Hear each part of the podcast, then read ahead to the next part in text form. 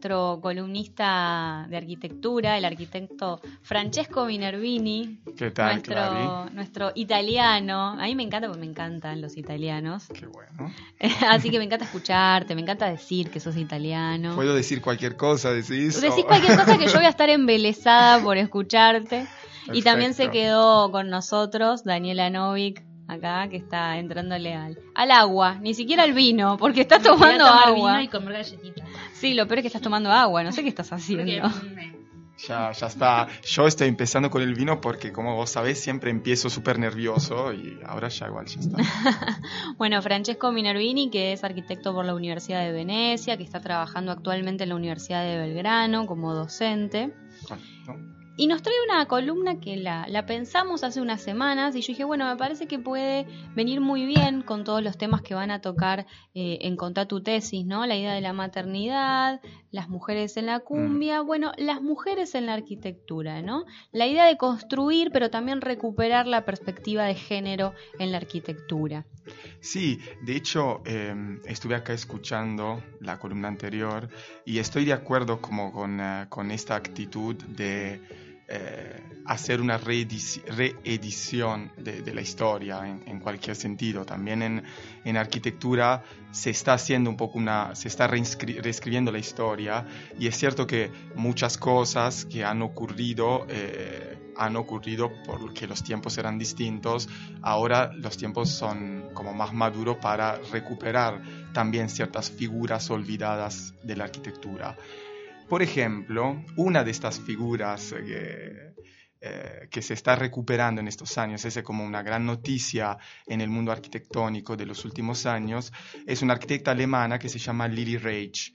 Eh, esta arquitecta, eh, según muchos críticos que la están estudiando, em, no fue simplemente una colaboradora de Mies van der Rohe, que es este gran arquitecto alemán del movimiento moderno parecería que eh, hubo una verdadera colaboración a la par entre estos dos. Una sociedad, digamos. Una sociedad, sí.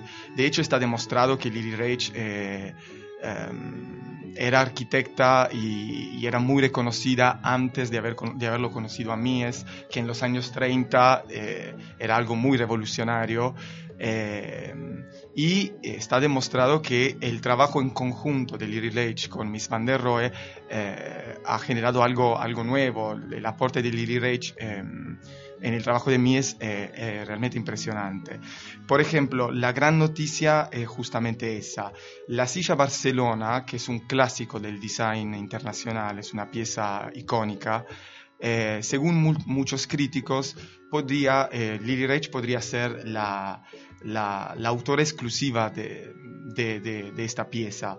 Eh, hoy en día se está cuestionando, eh, digamos, seguramente muchos críticos ya están em, eh, reconociendo la coautoría de Lily Reich con Miss Van der Rohe en la proyectación de esta, de esta silla. Según otros, justamente ella es eh, la única autora. Pero lo que más me llama la atención es que la empresa Knoll, que es la empresa que eh, compró los derechos de producción de la silla Barcelona, todavía no reconoce la coautoría de Lily Reich con Miss Van der Rohe en esta, en esta silla, con lo cual se produce solo a nombre de, él. Entonces, como mm, esta reedición de la historia eh, es, es, interesante hoy en día porque, mm, eh, digamos, una de las primeras cosas que yo pensé al descubrir, porque hay un montón de casos así, es que, por ejemplo, los arquitectos del movimiento moderno, que son estos arquitectos eh, que todos admiramos, que han revolucionado la arquitectura en el siglo pasado, siempre han tenido una fama que hacían todo. Y en realidad no hacían todo. Se está redescubriendo que había un equipo eh, por detrás y que todas las ideas no eran del arquitecto que ponía la cara, y en muchos casos eran arquitectas mujeres. Eh, que han dado un rol, que han, sí, que han tenido un rol mucho más fundamental de lo que hasta ahora se, se pensaba. Yo, por ejemplo, me he recibido hace cinco años, eh, nunca en cursos de historia de la arquitectura había estudiado Lily Reich. Es decir, es realmente un descubrimiento eh, reciente, lamentablemente. Hay un programa en Canal Encuentro que me, lo recomendó Fran, vale decirlo, que se llama Maestras del Espacio, que lo, conduce Rafael Spregelwood, que aparte quedó muy asociado a la arquitectura también por la película El hombre de, al, lado, ¿no? Dije, qué bueno que lo esté haciendo él porque ya tenemos una asociación directa. Eh, y que él en, el capítulo inicial, cuando habla de esto, de recuperar la perspectiva de género en la arquitectura y va a distintas universidades a entrevistarse con arquitectas mujeres, eh, decían que la matrícula en las carreras de arquitectura en Argentina es del 60%. Es decir, no somos un número marginal. Quizás, bueno, dice las matriculadas en el colegio de arquitectura, en los distintos colegios de arquitectura, baja un poco más, es al 41%, pero igual hay una paridad ahí. Por supuesto. Lo que sí me llamó mucho la atención de ese documental fue detectar um, los números después, por ejemplo, en los cargos universitarios, la cantidad de docentes mujeres eh, realmente sensiblemente inferior a la cantidad de, de estudiantes. Las titulares de cátedra que no existen. Una de las que hablaba decía, no, nunca tuve una profesora que sea titular. Sí, así que eh, creo que es el momento para, para, esta reedición. Por ejemplo, el caso de Lily Reich es muy interesante porque eh, está demostrado que, digamos, el la época en la cual Miss Van der Rohe produce más muebles es justamente son los años que, en los cuales colabora con esta arquitecta. Y después, cuando se separan y él se muda a Estados Unidos, eh, casi, casi interrumpe la producción de, diseño de objetos, de, diseño industrial. Entonces ahí es como también donde, donde se está un poco investigando diciendo que eh, cuánto de, ah, de, esta arquitecta hay en el trabajo también en conjunto de Mies. De hecho, eh, Lily Reich es una arquitecta que, que ha trabajado como interiorista, ha trabajado como Em, se ha dedicado a la moda, entonces em, está demostrado que hay un montón de trabajo de instalaciones que ha realizado con Miss Van der Rohe antes del famoso pabellón de Barcelona, que es esa pieza arquitectónica eh, clásica em, y que se puede ver como el trabajo del interiorismo de ella a través de la eh, de la influencia de la materialidad eh, es muy presente. Entonces, eh, nada, es muy interesante ver Yo pensaba también cuando, cuando trataba de, interiorizarme en el tema de la columna, que por ejemplo, en otros rubros como, como el sindicalismo en general, bueno, sí, las mujeres participan, pero están relegadas a la Secretaría de Género, obvio, porque son mm, mujeres, mm. o a las secretarías que tienen que ver con el cuidado, ¿no? Desarrollo social, etcétera, ¿no? El jardín maternal en las empresas, digamos, relegadas a eso, o cuidado o eh, género.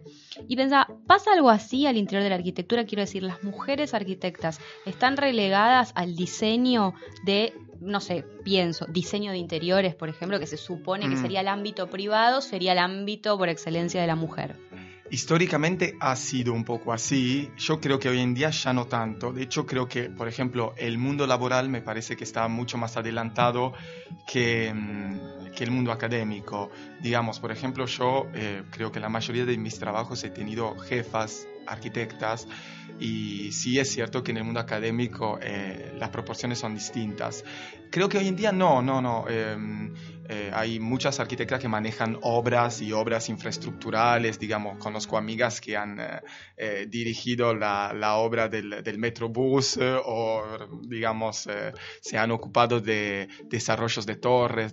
Yo creo que realmente el mundo laboral en ese sentido quizás sea un poco menos snob porque digamos, lo que cuenta son tus conocimientos que puedes demostrar todos los días y cómo puedes ir resolviendo temas. Así que no, yo creo que hoy en día, no, las arquitectas no están, por lo menos laboralmente, tan... Eh, eh, sí, enfocada en eso, pero sí en el siglo pasado ha ocurrido eso. Por ejemplo, Le Corbusier tenía un, um, un equipo eh, que se ocupaba de diseño de interiores y eran arquitectas mujeres. Hoy eh, escuchaba la anécdota, que supongo mm. que vos la conocés, la de Le Corbusier, cuando le toca la puerta eh, Charlotte Perriand en 1927, una diseñadora de interiores que después fue muy reconocida, eh, para decirle, bueno, me gustaría trabajar con usted. Y él le dice, acá no se bordan almohadones y le cierra la puerta, ¿no? Y unos meses después, creo un par de años después, él va a una de estas exposiciones internacionales, ve el trabajo de ella y bueno, está bien, hay que ser machista, pero para los negocios hay que ser un poco más sábio y la trae a, trabajar con él, ¿no? Eh, y pensaba años en los que ya Coco Chanel era totalmente exitosa, mm. es decir, ya la mujer empezaba a abrirse camino como este, este descaro, incluso en mm. ese momento de, no querer trabajar con una mujer porque borda almohadones, por ejemplo. La, y la arquitectura, sí, eh, creo que ha sido machista por mucho tiempo y seguramente hay todavía ciertos aspectos de ese machismo. Sí, así que no, no me extraña, pero sí, repito, son tiempos bastante maduros como para una reedición de eso. Eh, yo hay algo así como casi una anécdota un poco hasta personal. Eh, a mí, por ejemplo, hay, amigos que me, que me han aconsejado de no decir que soy homosexual en la obra, que yo particularmente no hago secreto de mi vida privada y, de hecho eh, puedo decir que no, no me he sentido víctima de discriminación pero sí está como muy instaurada que un arquitecto homosexual no puede decir cuál es su orientación en la obra porque los muchachos no te van a respetar. Y no, yo creo que... Claro, no tuviste discriminación, pero tuviste el consejo de no decirlo por las dudas. O sea que hay alguna cosa ahí sobrevolando. Sí, el consejo lo he tenido más por colegas que eh, después a la hora de llegar a la obra no he tenido ningún tipo de discriminación. Quizás hay más un prejuicio desde arriba, digamos, entre comillas. Eh, claro, prevenirte del propio prejuicio que puede ser que, tengan ellos, ¿no? Probablemente sí, sí, sí, no sabría. Pero me ha llamado mucho la atención como hoy en día eh, tener que escuchar este tipo de comentarios me parece como fuerte, ¿no? Ah, no digas. Eh, no sé, que no te escuchen que hablas con tu novio en la, en la obra. No, no sé. Estoy estresado ya por otras cosas y me tengo que cuidar también cómo hablo, qué hablo, qué digo. No. Pero sí, para responder tu pregunta, el caso de Charlotte Perriand es justamente un, claro ejemplo de estas generaciones de arquitectas mujeres que no podían como salirse tanto del, del rol de interioristas. Em, porque sí, digamos que eh, en la iconografía también, como socialmente, la, digamos, la mujer siempre ha sido parte del, eh, también en la ciudad histórica, del, del ámbito privado. Entonces, eh, el hombre construía y entonces el hombre es arquitecto. Eso era lo que siempre que siempre ha ocurrido. La ciudad hecha por hombres y para hombres, también. Exacto, que eso es un tema muy interesante que se está desarrollando ahora, eh, y no solo en relación a las mujeres, sino que las ciudades sean eh, menos enfocadas en un hombre joven en plena salud.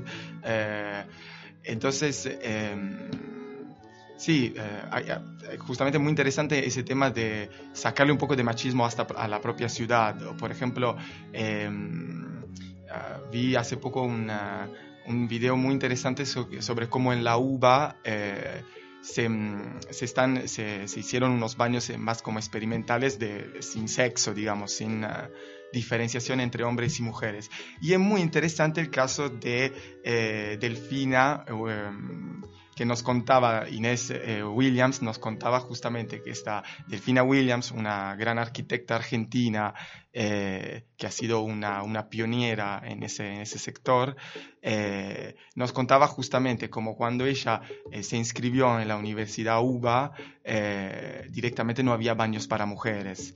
Entonces, nada, la confirmación de esa de, esta ciudad que, que, era realmente solo apta para, para, hombres. Podríamos, ya que la nombraste, ¿no? Porque Fran, en todo este trabajo de investigación, que vos me comentabas que esto viene por el titular de la cátedra, ¿no? a la que vos perteneces. Correcto. Eh, nosotros con Jorge Mele, que espero que nos esté escuchando, le mando un saludo, hemos, eh, Jorge Mele ha tenido la brillante idea de, hacer, de dedicar directamente un cuatrimestre, que fue el cuatrimestre anterior, a mm, todo este tema de investigación. Nosotros eh, nos ocupamos de teoría y crítica.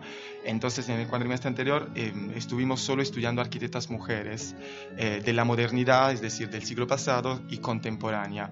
Y, fue muy interesante de redescubrir nosotros mismos, digamos, los docentes, estuvimos redescubriendo mucha información que, que, quedaba ahí medio, medio olvidada. Y yo he podido, como no sé, sacar algunas conclusiones eh, bastante, bastante fuertes, como por ejemplo el, eh, cómo la historia eh, iba juzgando de manera distinta a las, arquitectas mujeres y los arquitectos hombres.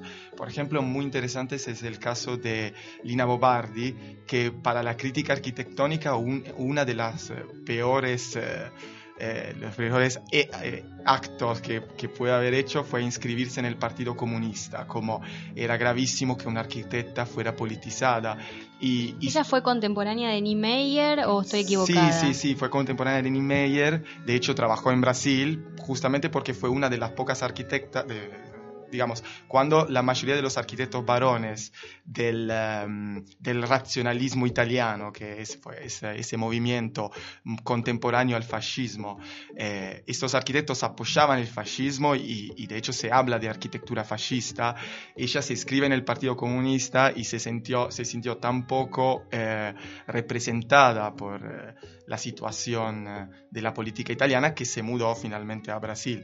Pero como eh, es muy interesante ver como cuando se estudia la arquitectura, cuando se habla, por ejemplo, de Terragni, que es este gran arquitecto racionalista italiano, eh, se deja un poco de lado el hecho de que haya sido profascismo y se, se habla del talento arquitectónico. Cuando se habla de Lina Bobardi, se deja un poco de lado el hecho de que haya realizado un gran museo ya en los años 50 en una capital internacional como Sao Paulo y, nos enfocamos más en los aspectos, ah, porque era una arquitecta politizada. Por ejemplo, la tesis de laurea de esta arquitecta fue justamente un centro de salud para mujeres solteras. Entonces fue como súper revolucionario eh, en los años 50 también, los años 40, perdón, eh, ese tipo de tesis.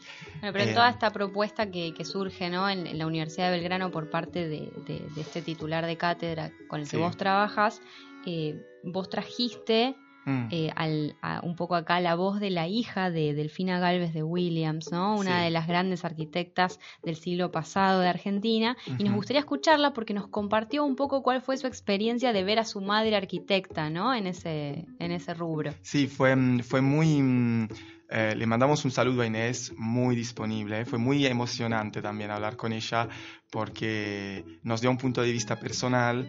Eh, y nada, es un lugar que creo que Delfina se merece, porque aparte creo que em, fue eh, muy interesante ver cómo esta arquitecta eh, fue realmente una, una gran figura intelectual, que es algo que siempre me parece que les aporta a los arquitectos. Así que... Vamos a escuchar entonces a Inés Williams. Delfina Galvez de Williams, arquitecta, nació en 1913 y murió a los 101 años en el 2014. Mamá, porque era mi madre, tuvo que hacer grandes esfuerzos para enfrentar a su época. A los 18 años decidió entrar a la Facultad de Arquitectura. Se rebeló frente a sus padres y además de mm, decidir que como ya era mayor de edad iba a leer todo lo que quería, eh, también que iba a estudiar todo lo que quería. Para eso tuvo que rendir libre las materias del bachillerato porque no, no tenía título habilitante y comenzó la facultad, eh, una facultad que era muy clásica, ahí en la calle Perú, y ella me contó muchas veces que estudiaban entre los estudiantes, que traían revistas porque la formación era tan clásica que era imposible. Eh, también contaba que en la facultad, por ejemplo, no había baño, que entonces para las mujeres, entonces ella con otras tenía que ir al Querandí con otras compañeras. Mamá fue la arquitecta número 22 en nuestro país y fue una mujer de avanzada.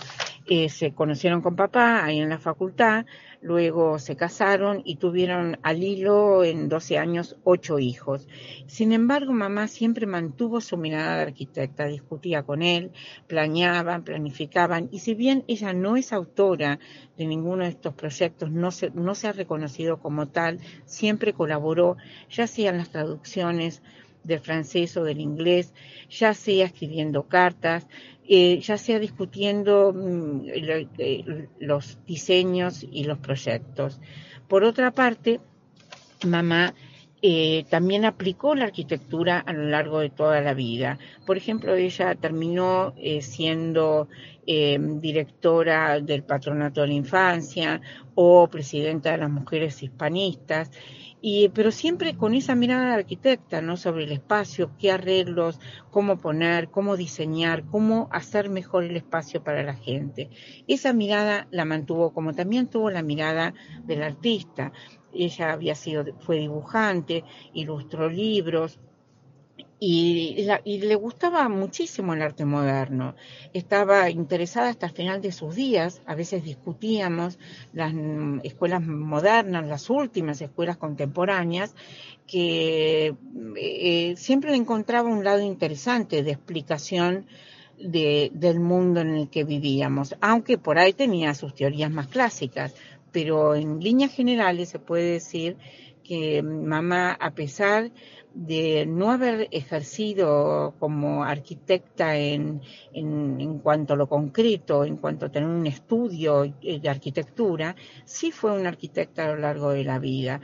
Eh, ella yo la he escuchado en unas conferencias que, da, que dio sobre arte, sobre escultura, eh, donde ella decía que ella, porque era una buena cocinera, que una buena cocinera cuando hacía una croqueta la tenía que hacer con tanto dedicación y diseño como una escultora tenía que preparar su escultura. O sea que estaban ambas trabajando sobre esa masa que una iba a terminar en croqueta y otra en obra de arte. Pero bueno, em, esa, esa, fue mamá, eh, una, una, mujer adelantada eh, que se sabía eh, absolutamente todo, que estaba muy interesada por el mundo, por todo lo que ocurría hasta, hasta que murió. Y murió feliz y murió eh, sabiendo que moría tranquila. O sea, diseñó su tiempo, vivió su vida. Estábamos escuchando a Inés Williams, la hija de Delfina Galvez de Williams, una de las arquitectas argentinas pioneras ¿no? en, el rubro, en la disciplina. Y Inés nos mandaba un mensaje cuando estaba hablando Marina Sánchez de Bustamante sobre maternidades, nos decía que su mamá, es decir, Delfina, colaboró con la organización, hará unos 64 años, de los primeros lactarios. Dice, el doctor Bettinotti comenzó a trabajar el tema de la lactancia y Delfina, su madre, fue una multiplicadora de ese tema y de prácticas modernas del cuidado de los niños, ¿no? Así que bueno, te mandamos un saludo y un beso enorme, Inés, porque la verdad yo me emocioné mucho escuchando el audio y le dije a Fran, es como para invitarla a, conversar porque es como ese eslabón necesario para acceder eh, a, lo que escuchaba el otro día en Santiago Bilinkis, decir eh, todavía esa historia analógica que estamos perdiendo, ¿no? La ah. importancia de recuperar esas historias de los que serían nuestros abuelos o nuestros bisabuelos porque es una historia que si no se pierde. Si hoy en día no le damos una importancia, se pierde. Coincido, de hecho eh, podemos invitar también a los hermanos de Inés, que son muchos y sé que nos están escuchando, así que le mandamos mandamos un, un saludo también a los demás. Eh, sí, em, yo creo que muy interesante eso de darle voz a estas arquitectas. Eh, de hecho, se me ocurren un montón de casos así, como de arquitectas, como, no sé si silenciadas, pero bueno, de arquitectas pioneras que, que, está bueno que la nombremos. Nombrémosla, Hay algunas que a mí me llamaron mucho la atención, quiero ver a ver qué decís vos. Ok, dale, yo voy con mi, con mi investigación, como vos decís. Bueno, hemos hablado de Delfina Williams. Carmen Córdoba, la primer decana de la UBA. Ítala eh, Fulvia Villa, que fue una de las primeras, eh, creo que fue la única mujer del grupo austral. Que sí, es un eso gran escuché, grupo. eso me llamó muchísimo la atención, que se dice que fue el que trajo la modernidad en arquitectura argentina, este grupo austral. Correcto, y, y, muy interesante que una de las ideas urbanistas de, de, de, Ítala fue eh, eso de proponer una revitalización del sur de la ciudad, que son unas ideas que se están actuando recién hoy en día, entonces digo, ese nivel de sensibilidad que, que, que anticipa los tiempos O por ejemplo, yendo un poco así más em, a nivel internacional, yo soy muy fanático de Gaia Aulenti, que es una eh, grandísima arquitecta del, siglo pasado, en el sentido que eh, trabajó, eh, que nació en el 1927 y falleció en el 2012, y que fue la primer gran arquitecta italiana reconocida mundialmente, y que es otro de esos casos de arquitecta muy criticada por la crítica arquitectónica, hasta yo diría que he leído en algunos blogs y en algunas páginas que se dice que Gaia Olenti es mala arquitecta, que no estoy para nada de acuerdo. Eh, de hecho, si ustedes conocen el Museo d'Orsay, donde se encuentran eh, los impresionistas en París. Es hermoso ese museo, es una maravilla. De, hecho, yo fui a París y no fui al Louvre, o como sea que se diga, porque no me gusta el francés, no me amigo nunca con ese idioma, pero fui al Museo d'Orsay y me pareció maravilloso. Ahí tenés la autora El gran reloj. No, no, es hermoso. Aparte, yo digo siempre, la responsabilidad de haber tenido que trabajar con la luz estando en, directo, en directa relación con los grandes maestros de la luz como los impresionistas, porque Gaeulenti trabajó, eh, hay un sistema eh, muy sofisticado de iluminación natural mixto con la eh, iluminación artificial, que es un tema muy complejo normalmente en arquitectura, que esta arquitecta resuelve de manera magistral. Entonces, no, no estoy para nada de acuerdo cuando se dice que Gaeulenti es mala arquitecta. Creo que se enfoca en otros temas que por ahí otros arquitectos no consideran. Hay otra arquitecta, a ver qué opinas Zaha Hadid. Ahí la tenés. Me gusta porque tiene una subalternización, como me gusta decir a mí, por tres. Es inmigrante, es árabe, todo mal, tira bomba, ¿no? Y es mujer, ya está. O sea, mujer ya es una forma de subalternización, ah, lo está dejando de ser, nos estamos despojando de eso, pero en el tiempo de ella mm. era inmigrante árabe y mujer. Bueno, en una de las entrevistas, bueno, eh, Saja sabemos que ha revolucionado la arquitectura. Eh, es la primera mujer que ganó el premio Pritzker, digamos, el Oscar de los arquitectos, en el 2004. Eh, en una de las entrevistas me llamó mucho la atención que, como vos decís, lo tiene todo en contra, lo único que quizás tiene como un poco a favor es que venía de una familia eh, cómoda, una familia eh, de plata, digamos, no, lo quería decir así. Materialmente, con lo material resuelto. Exacto.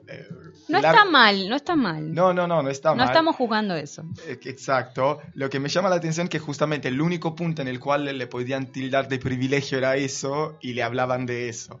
Eh, o sea, lo que en otros eh, también pasaba desapercibido, incluso era un beneficio, en ella también estaba mal. En ella o sea, tendría que haber sido pobre. Tendría que haber sido pobre, mujer, iraní. Claro, todo, inmigrante. inmigrante y arquitecta, la primera arquitecta en la historia a ganar el Priz. Que quizás ahí... Eh, no, no, lo hubieran criticado. Eh, no, no, lo que hizo Saja fue realmente revolucionario. De hecho, eh, no sé si eh, cuando ella ganó el premio Pritzker, Frank Gehry, que es otro gran arquitecto contemporáneo, dijo, declaró que no había conocido un arquitecto, incluyendo hombres y mujeres, tan revolucionario como, como Saja. así que nada, lo podemos la podemos ahí subrayar. Yo me llamo, me llamo mucho la atención el caso de Benedetta Tagliabue, una arquitecta italiana que trabaja en, eh, en Barcelona. Benedetta Tagliabue fundó junto a su marido, eh, Enrique Miralles, el, eh, el estudio M, EMBT, son las siglas de, de ellos. Eh, cuando Henry Miralles falleció en los años 2000, ella quedó a cargo del estudio que sigue funcionando. Es decir, hace casi 20 años falleció el marido de Benedetta Tagliabue y se sigue hablando del el estudio de Miralles.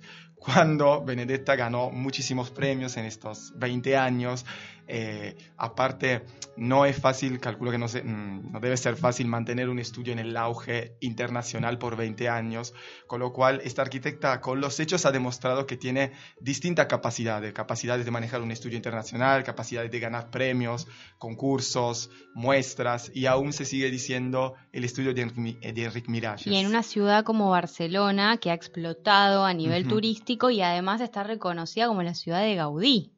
Claro, Sí, sí, sí, sí. De hecho, bueno, eh, las, eh, em, algo que justamente tienen eh, la arquitectura de Tagliabue de Miralles y ahora solo de Tagliabue es de reinterpretar los, la arquitectura local de una manera muy creativa.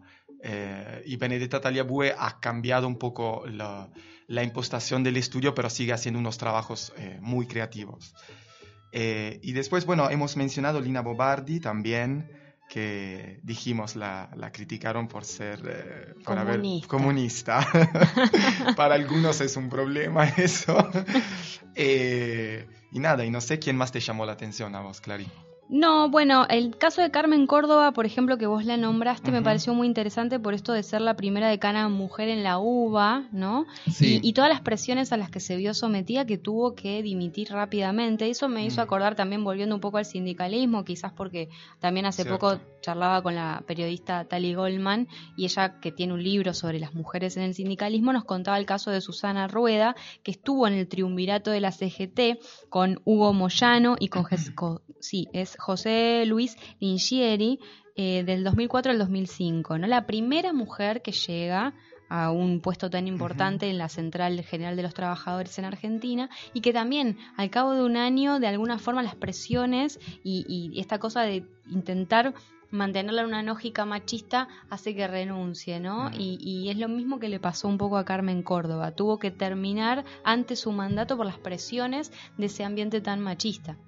Sí, eh, lo dijiste muy bien. ¿Qué agregó?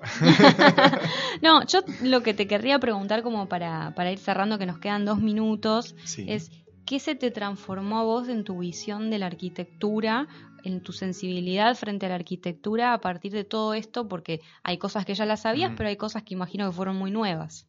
Sí, em, yo creo que em, cuando se habla de esta reedición, de recuperar, de, de volver a, a- a- tomar en cuenta el punto de vista de las arquitectas mujeres, yo creo que em, estamos haciendo, estamos en un proceso de- de- de algo mucho más profundo, es decir, tomar en cuenta que las ciudades son para personas muy distintas.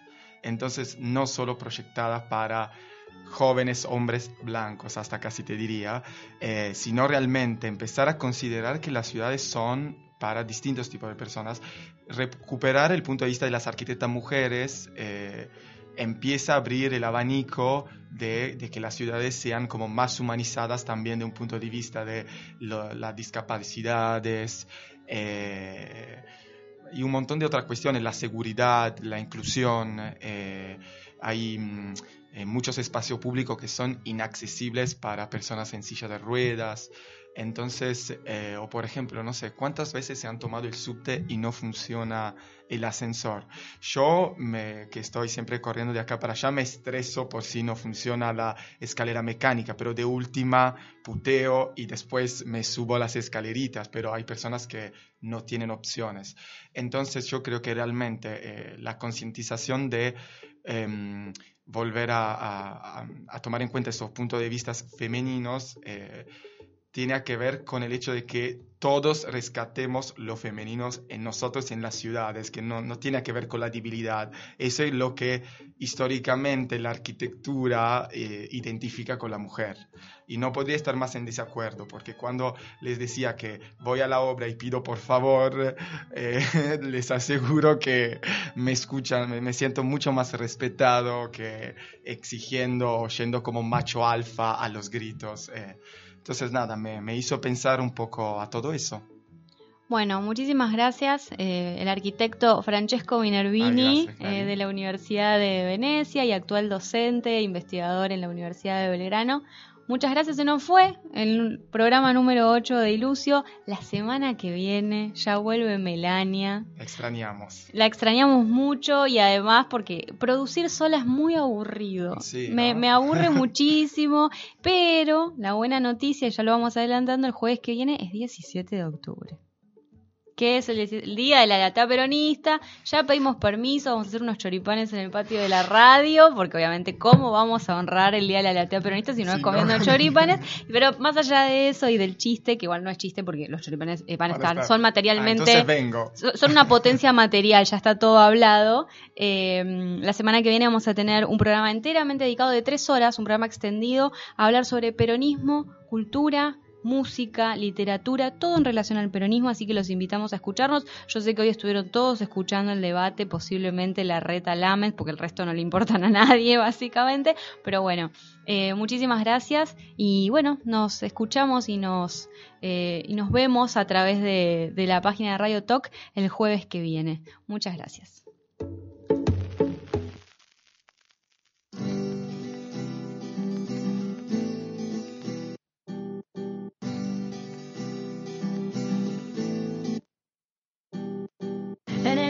Busco hombres de París, un cerebro inteligente que no se emborrache en viernes. Y un tonto loco que se baboso en un instinto animal que el sexo vuelva loco. En el 2000 las mujeres visten gris, los tirantes transparentes, más abierta y a la mente nos vuelve locas, un poco sonzas. Si ven a Ricky Martin en revistas lo recordan. Pero el planeta gira, gira a la derecha. Cada vez ya la noche es más tibia, sin amor se enfría. Siento tan vacía. A ver, a ver, ¿qué pasa en el siguiente día?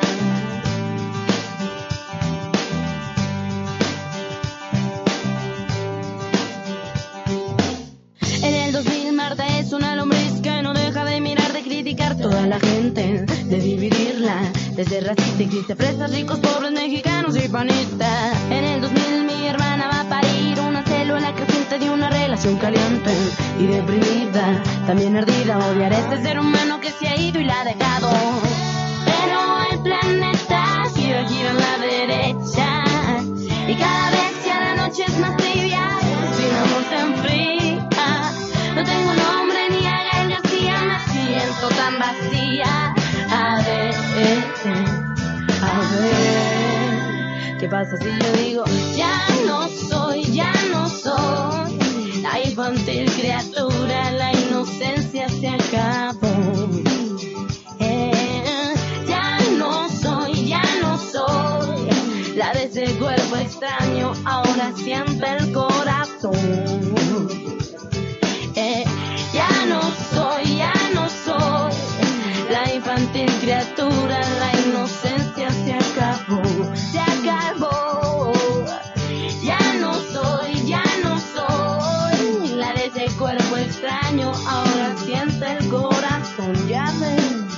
Que pasa en el